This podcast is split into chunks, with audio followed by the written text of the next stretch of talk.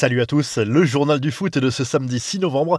Lionel Messi, Ballon d'Or 2021, la rumeur enfle alors que le nom du grand vainqueur sera dévoilé le 29 novembre prochain à Paris. Un média portugais assure que le meneur de jeu du PSG remportera son septième trophée individuel. L'international argentin forfait pour le déplacement à Bordeaux aurait bel et bien remporté ce trophée si l'on en croit cette source.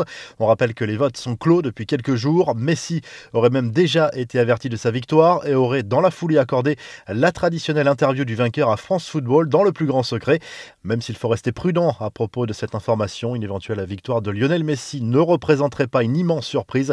La star du PSG a remporté la Copa América cet été avec l'Argentine en dominant le Brésil en finale et fait figure de favori. Lionel Messi à voir ou à revoir dans le documentaire Léo, le film diffusé vendredi soir sur RMC Sport.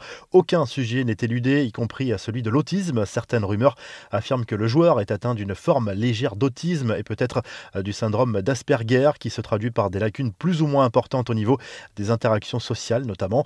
On apprend également des anecdotes savoureuses, comment Guardiola géré les sautes d'humeur du joueur au Barça, comment le génial argentin a forcé le Barça à le laisser disputer les Jeux olympiques de Pékin en 2008 ou encore sa détermination à jouer un match de football lorsqu'il était enfant.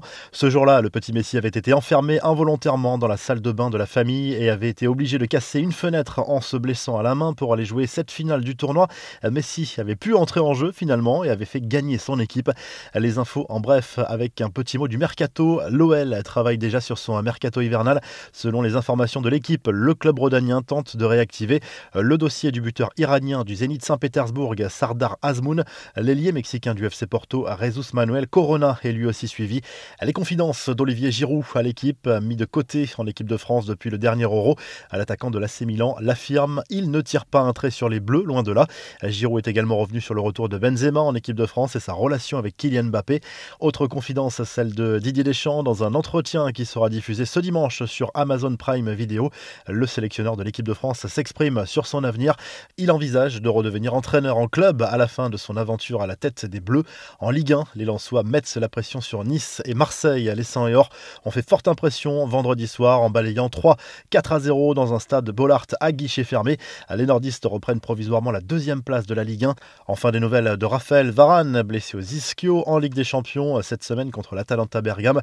Le défenseur de Manchester United, forfait pour le prochain rassemblement des Bleus, devrait être écarté des terrains pendant environ un mois, voire cinq semaines.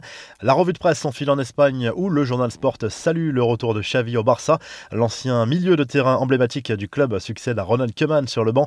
Les Blaugrana ont officialisé la nouvelle la nuit dernière. Cette nomination était dans les cartons depuis plusieurs saisons et le jour J est arrivé pour Xavi qui arrive avec des principes de jeu bien précis. Le Barça joue ce samedi sur le terrain du Celta Vigo en Liga.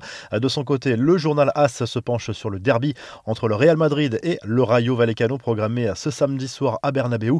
C'est toujours aussi serré en haut de tableau, mais le club merengue espère reprendre la tête du championnat espagnol ce week-end. Le leader, la Real Sociedad, joue dimanche à Osasuna.